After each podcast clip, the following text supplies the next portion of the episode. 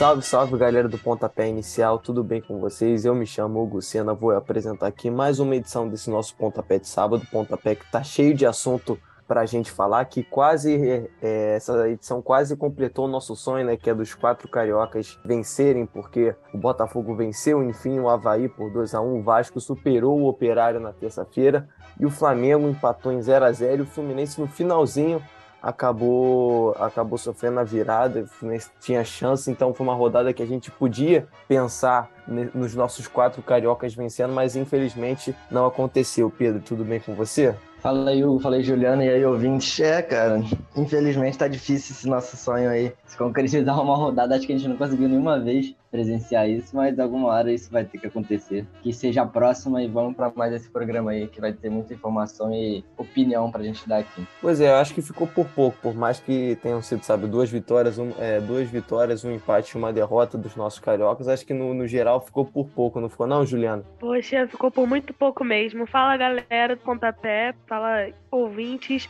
É, só vou pedir perdão se minha voz sair meio falhada, que eu estou me recuperando de um, um forte resfriado, mas vamos pro nosso programa. Tem muita coisa boa para falar. E, infelizmente, nossos cariocas, os quatro, não venceram, mas eu tenho fé que até o fim da temporada vai acontecer. Vai acontecer sim, vamos continuar torcendo. E para começar esse nosso pontapé com o pé direito, vamos começar falando do Botafogo.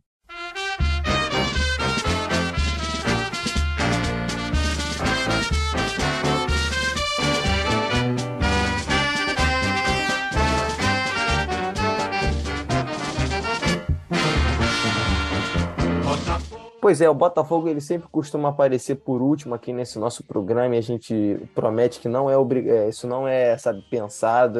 O Botafogo às vezes joga, é, joga na segunda-feira, que é o que a gente já é para os nossos outros colegas, então ele não jogava no meio de semana por conta das Copas, das Copas Internacionais e da Copa do Brasil, então não é de propósito.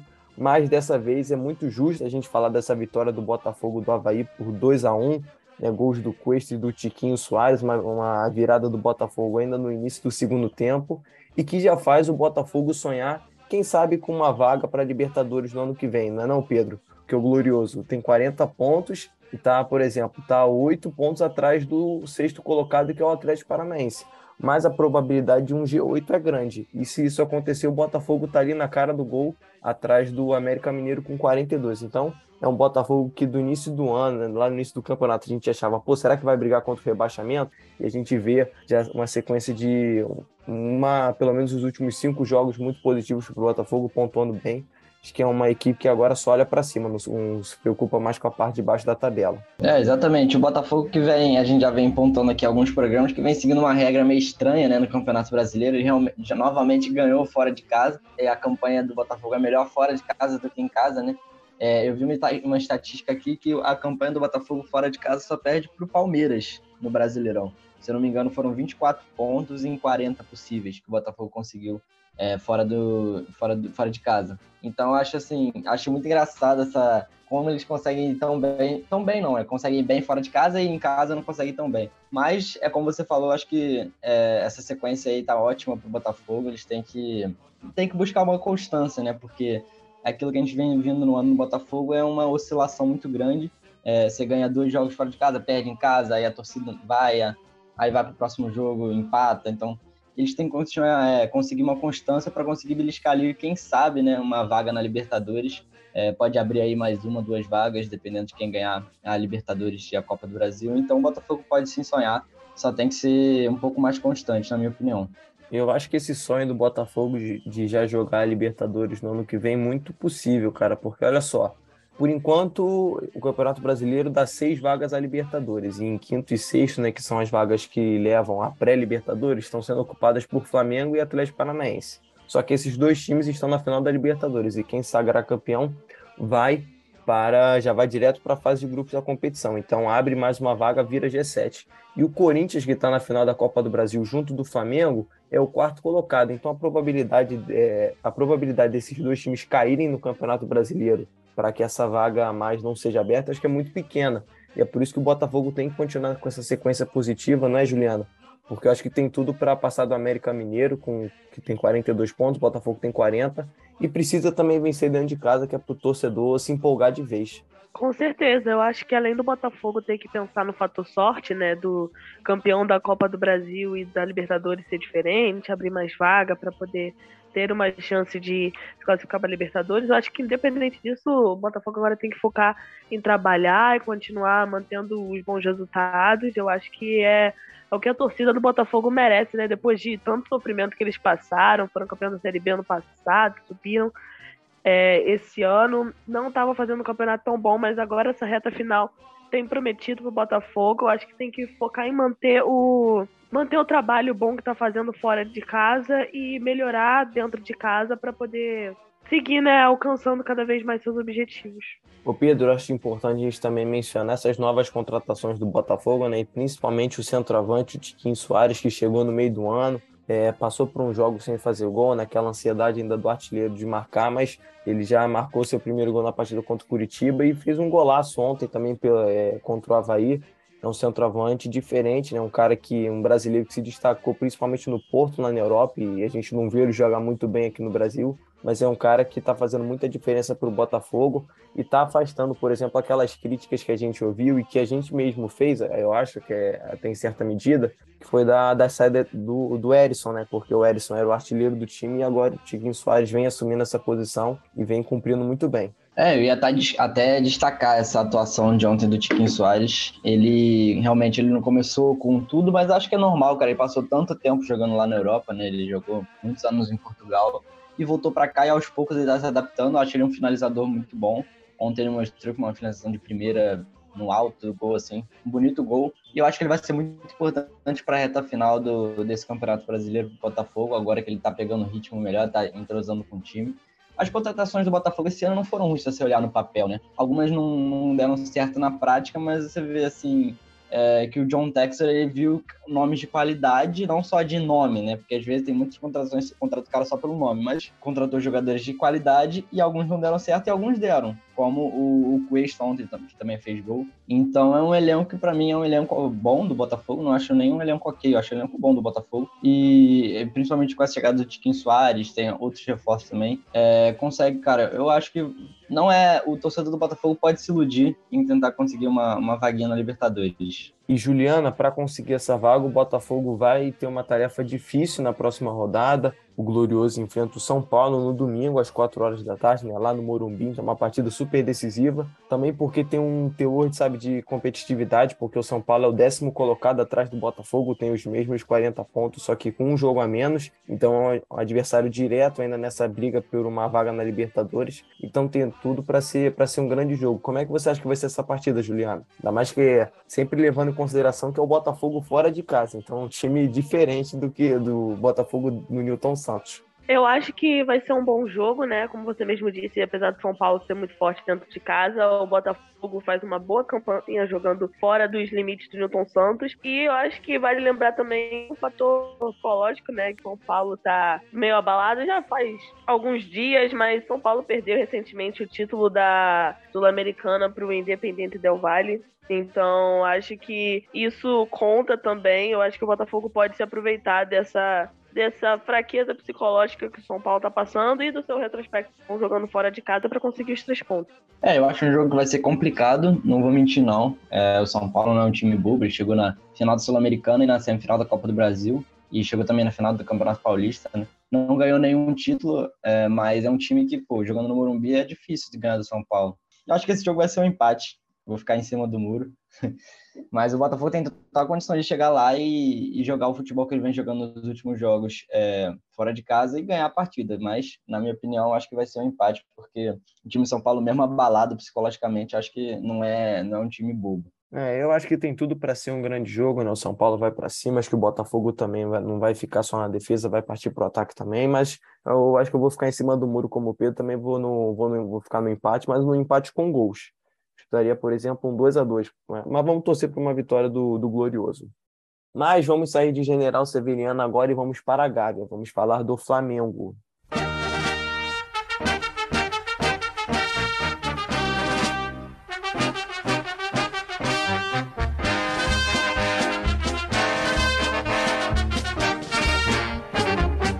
Uma vez Flamengo Flamengo ficou no empate no, com o Internacional por 0 a 0 uma partida muito competitiva também, porque embora o Inter tenha ficado muito na defesa, também conseguiu assustar a defesa flamenguista, né? O próprio Léo Pereira tirou uma bola em cima da linha, mas o Flamengo também teve muito volume, principalmente no segundo tempo, né? Com as entradas do, do Vidal e do, e do Cebolinha.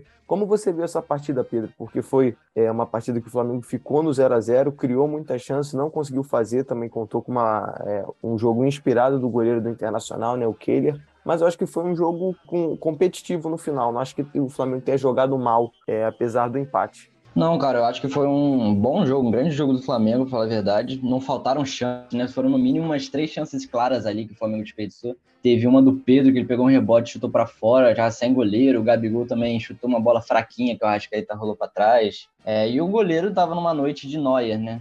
É, então ele estava muito inspirado, mas assim, eu acho que não foi um jogo ruim. A torcida, inclusive, reconheceu isso, né? Quando o juiz apitou o final do jogo, a torcida aplaudiu, cantou, porque reconheceu o desempenho do time, né? Eu acho que antes dessas finais que o Flamengo vai jogar, da Copa do Brasil e da Libertadores, é mais importante o time jogar bem do que ganhar. É, é mais importante jogar bem do que ganhar jogando mal. Porque ele precisa chegar em uma boa fase técnica, né? Uma boa fase técnica nessas finais eu acho que o jogo de ontem foi um excelente jogo tecnicamente do time do Flamengo e taticamente. Só faltou o gol, né, cara? O time do Mano Menezes retrancou todo no segundo tempo. Acho que o, uma atuação que eu queria destacar negativa de ontem foi a do Rodinei, que estava chegando uma, uma grande fase. Alguns até estão pedindo ele na, na seleção, que para mim, para a gente aqui era um exagero, mas Ontem ele estava, e não só ontem, né, ele já vem alguns jogos caindo de rendimento, o que é preocupante porque está chegando na reta final, onde o Flamengo mais precisa dele em boa fase. Eu faço essa ressalva do Rodinei, mas fora isso, eu acho que o time todo jogou bem, não, não teve nenhuma atuação assim abaixo da média, não. Só o ataque que não fez os gols, né?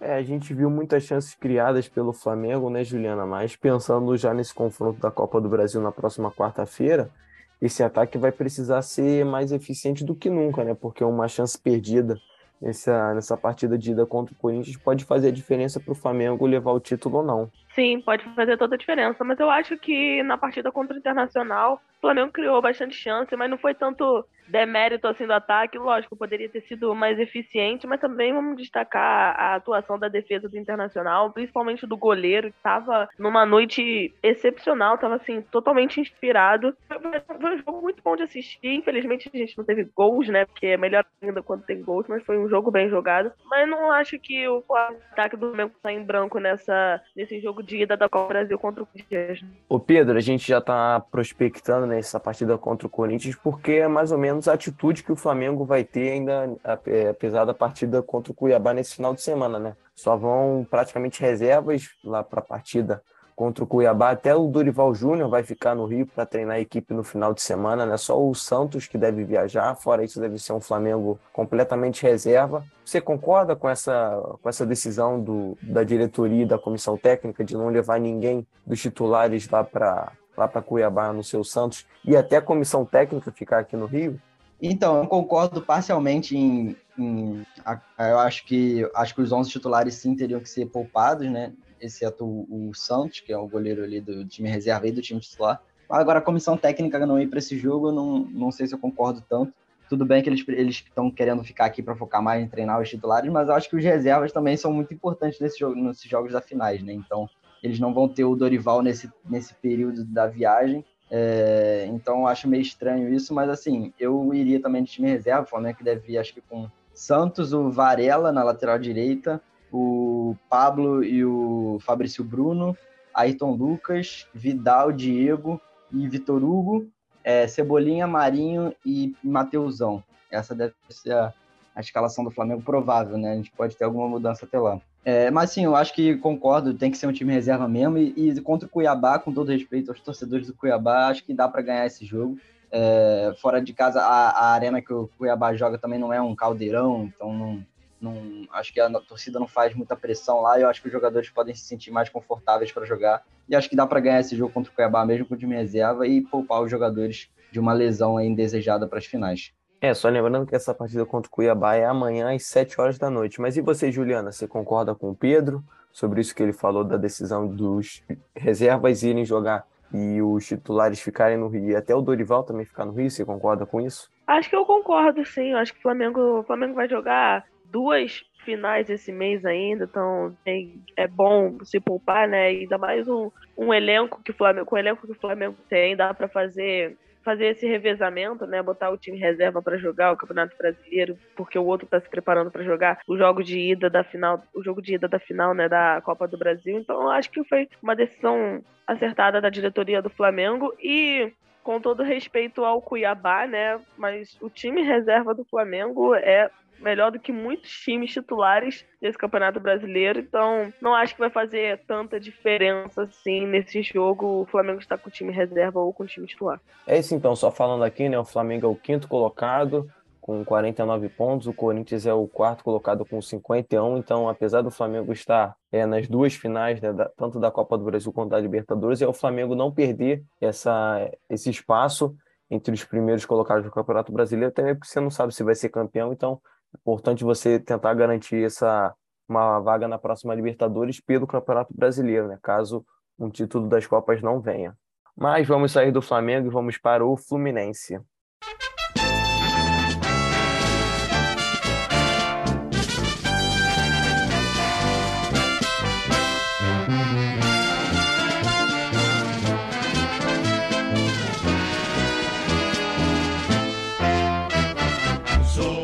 O tricolor das Laranjeiras né, começou aquela noite de quarta-feira dando esperanças ao seu torcedor, abrindo 2 a 0 contra o Atlético Goianiense. Gol do, gol do Ares, né, batendo pênalti, dando sequência a esse grande ano que ele vem fazendo.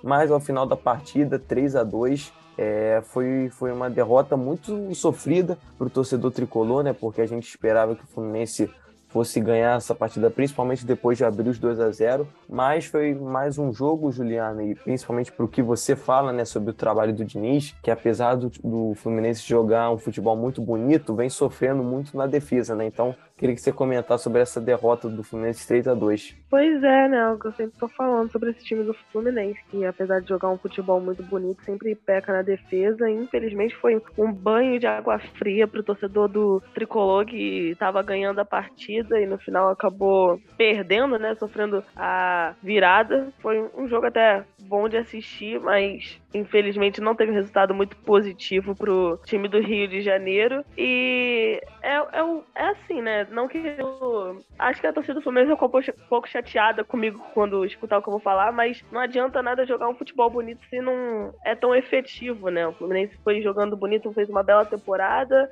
agora tem alguns deslizes e vai terminar o ano sem ganhar um título de grande expressão, né? Ganhou só o Carioca que não foi com o Diniz, enfim. Então, é realmente foi um banho de água fria para o Fluminense. E assim, Pedro, é importante a gente também falar que, embora o último gol do Atlético, do Atlético Goianiense tenha sido, sabe, um desvio, aquele gol do Marlon Freitas, né? Que a bola desvia, acho que a bola talvez nem fosse pro gol, e aí ela tira totalmente o Fábio da jogada e acaba entrando. E o Marlon Freitas, que é ex-jogador do Fluminense, né? então a, a, lei do ex funcionando aí pro, pro Atlético que é importante falar que, assim, apesar de ter sido falta de sorte do tricolor nessa jogada, a gente viu o Fábio fazendo grandes defesas durante a partida e, e parecia que, num certo momento, que o gol era questão de tempo. Então acho que a defesa ainda é o principal ponto do, dos trabalhos do Diniz no geral, né? Não só do Fluminense. Não, é verdade, eu concordo com vocês. Para quem estava vendo o jogo, viu que quando o Fluminense abriu 2 a 0 querendo ou não, era um resultado, de certa forma, mentiroso que estava se construindo ali, porque o Fluminense desde o início não estava jogando muito bem contra o Atlético Goianiense. O Atlético Goianiense estava atacando muito mais, o Fluminense estava um pouco desorganizado. E quando fez o primeiro gol, a torcida engoliu ali o time do Fluminense, eles foram para cima e conseguiram uma virada assim bem uma virada épica, né? Porque virar de 2 a 0 para 3 a 2 contra o Fluminense que tá tão bem esse ano, né? Eu acho que muito mérito também do Atlético Goianiense. Fluminense que tem dificuldade de ganhar do Atlético Goianiense lá em, em Goiânia. Mas, cara, é, eu concordo, é, o problema da defesa do Fluminense tá muito desorganizado, talvez tenha por causa do Diniz, sim. Acho que a fase dos jogadores também da zaga já foi melhor, o Nino já esteve melhor, o Manuel, o Felipe Melo, então, tá numa fase que não é muito agradável para o torcedor do Fluminense assistir, né? Acho que eles têm algumas ressalvas contra o, o, Felipe Melo. Mas enfim, eu acho que isso também, a fase individual dos jogadores, talvez esteja culpa um pouco do técnico também. Mas o Fluminense, eu não, eu não jogo a temporada do Fluminense fora, não, porque ele não conquistou nenhum título em expressão, né? É, você ficar no G4 do Campeonato Brasileiro com esse elenco enxuto que o Fluminense tem é um mérito para mim muito grande não só do Diniz, mas como também dos jogadores. Eu acho que a temporada deles eu classificaria como uma boa temporada, apesar de não ter conquistado a Copa do Brasil, o Campeonato Brasileiro.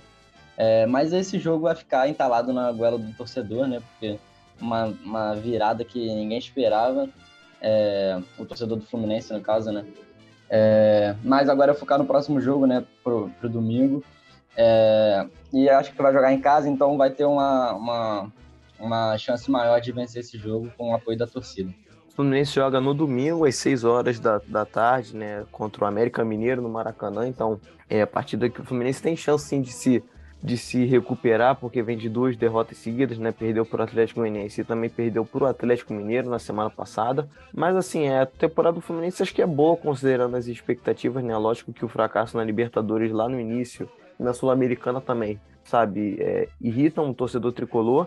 Eu acho assim que o título, o Campeonato Carioca não é o, evidentemente, o maior dos campeonatos que os times daqui do Rio disputam, mas considerando que esse título do Fluminense vem depois de 10 anos ainda impede um tetra do Flamengo, acho que sim é um título muito importante para o torcedor, né? ainda que não seja nenhum Campeonato Brasileiro, nenhuma Libertadores, nenhuma Copa do Brasil. Então acho que a temporada no geral é boa. Mas assim, é, a, mesmo a temporada sendo boa, ela tem problemas. E apesar do Diniz ter melhorado o time, a defesa, como a Juliana sempre muito bem fala, ainda é uma questão para o Fluminense melhorar e para o Diniz, acima de tudo, melhorar nos seus trabalhos. Bom, mas vamos sair das Laranjeiras agora e vamos para São Januário. Vamos falar do Vasco.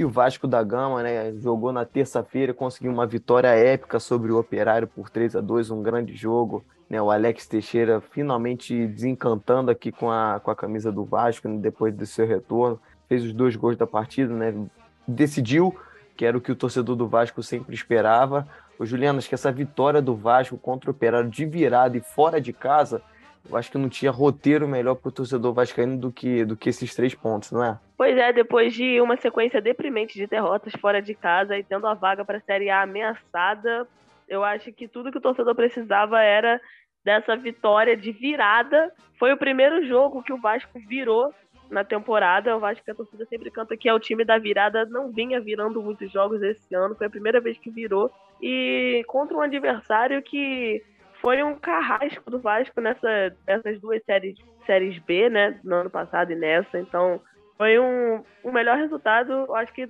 nem o mais otimista dos vascaínos acreditava que o Vasco fosse ganhar esse jogo. Então, foi muito bom.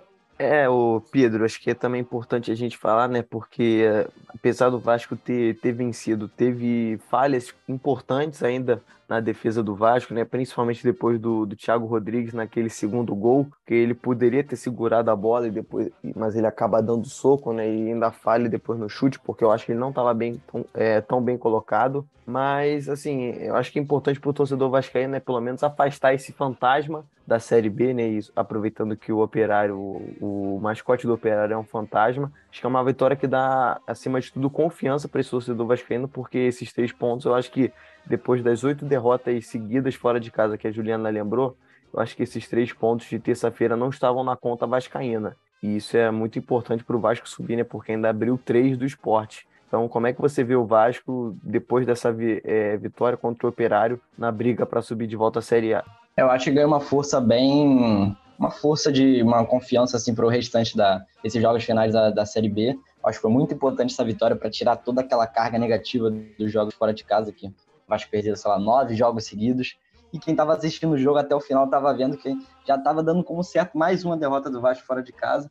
Do nada, um gol do Alex Teixeira aos 43 do segundo tempo e depois fez mais um nos acréscimos. Então foi algo assim bem emocionante, bem no estilo Vasco mesmo, para matar os torcedores do coração. É, e sobre o, sobre o Thiago Rodrigues, cara, eu acho uma pena, porque acho que no início do Campeonato Brasileiro da Série B, ele tava agarrando muito, né? Muitos pontos do Vasco se devem ao, Renato, ao Thiago Rodrigues e à zaga do Vasco, que na época tava bem. Ele agarrou muito, muito, muito. Eu digo no primeiro turno, assim. No segundo, ele caiu bastante de rendimento, ele vem falhando bastante nos últimos jogos. É uma pena, porque o torcedor tem um certo carinho por ele, né? Por essa. Fases são temporárias e agora ele pode estar numa fase ruim, mas daqui a pouco ele pode melhorar de novo, espero que sim. Mas essa vitória com certeza animou aí o Vasco, os torcedores, para se o, se o time do Vasco já vai é, bem no São Januário, estava precisando ir fora, conseguiu finalmente essa vitória fora de casa e já tira um peso das costas desse leão para o restante da temporada. Mas o Juliano, depois desses três pontos do Vasco contra o Operário, na equipe volta a campo neste sábado às seis e meia contra o Novo Horizontino, uma partida que acho que vai ser competitiva para o Vasco, não vai ser tão fácil assim, até mesmo porque o Novo Horizontino é o 16 colocado, não vence a três rodadas, então está ali na, é, na briga contra o rebaixamento. Então acho que o Vasco vai precisar mais do que nunca e, como sempre, vem precisando da sua torcida para empurrar e para sair vitorioso de São Januário. É, vai precisar, mas a torcida do Vasco é sempre o fator mais importante que tem feito o Vasco ser tão forte dentro de casa. Então, acho que apesar de o jogo ser difícil, né, como você mesmo disse, o Novo Horizontino tá brigando para não ser rebaixado para a Série C, né? Tá ali tá ali no limbo, né? 16 colocado, é uma posição bem perigosa. Mas a torcida do Vasco sempre vai, sempre faz a sua parte, sempre apoia. É a torcida, eu costumo dizer que é a torcida que pressiona o adversário, que está marcando o adversário, ela que desestabiliza e é ela quem consegue os três pontos. Então, e com essa última vitória, né, eu acho que dá todo o gás pro time do Vasco, da confiança que precisa para seguir com o resto da temporada e garantir o acesso. O Vasco é, foi feita uma conta de que o Vasco precisa de oito pontos aproximadamente, que dá tipo duas vitórias e dois empates, ou três vitórias já ajuda bastante o Vasco e contam muito com os pontos dentro de casa, com a força que o Vasco tem dentro de casa. Então, é canalizar todos esses fatores para poder fazer um bom jogo e garantir os três pontos. Pois é, Juliana, vamos torcer por esses três pontos do Vasco, né? Que eu acho que conseguindo põe pressão cada vez mais no esporte, né? Que é um dos próximos adversários do Vasco. Então, vamos torcer por, por os três pontos do Cruz Maltino, que aí acho que já, já engata de vez sua subida para a série, série A. Então a gente vai ficando por aqui, Juliana. Até o próximo programa. Até o próximo programa, pessoal. Foi um prazer estar aqui com vocês. E eu espero que na próxima rodada, eu sempre falo todo o programa, mas eu espero que na próxima a gente volte e fale que os nossos quatro times venceram finalmente, gente. Até a próxima. É isso, Juliana, é isso. Valeu, Pedro. Vamos torcer. Até semana que vem. Valeu, gente. Valeu, ouvinte. Até semana que vem. Ótimo programa aí. E semana que vem tem mais da gente comentando aqui sobre os nossos clubes amados cariocas. Tamo junto. Tchau. É isso, gente. A gente vai ficando por aqui. A gente agradece você pela audiência. Não se esqueça de seguir nossa página no Instagram, audioativo.eco. A gente sempre sobe lá né, os posts para você saber tudo que sai de novo na, na web Rádio Audioativo. Também acesse o nosso site, audioativo.com, porque é lá nesse site onde você tem a nossa grade completa de programação, com programa de esporte, de, de notícia, de entretenimento, de cultura. Então acessa lá no site que você vai ter acesso a isso tudo. E também é, acompanha a gente no Spotify, que a gente sempre coloca alguns, alguns programas por lá. Agradecer a você mais uma vez pela audiência e também ao nosso coordenador Gabriel Colares pela chance de falar de futebol aqui, que é sempre um prazer para a gente. A gente vai ficando por aqui. Até semana que vem. Tchau.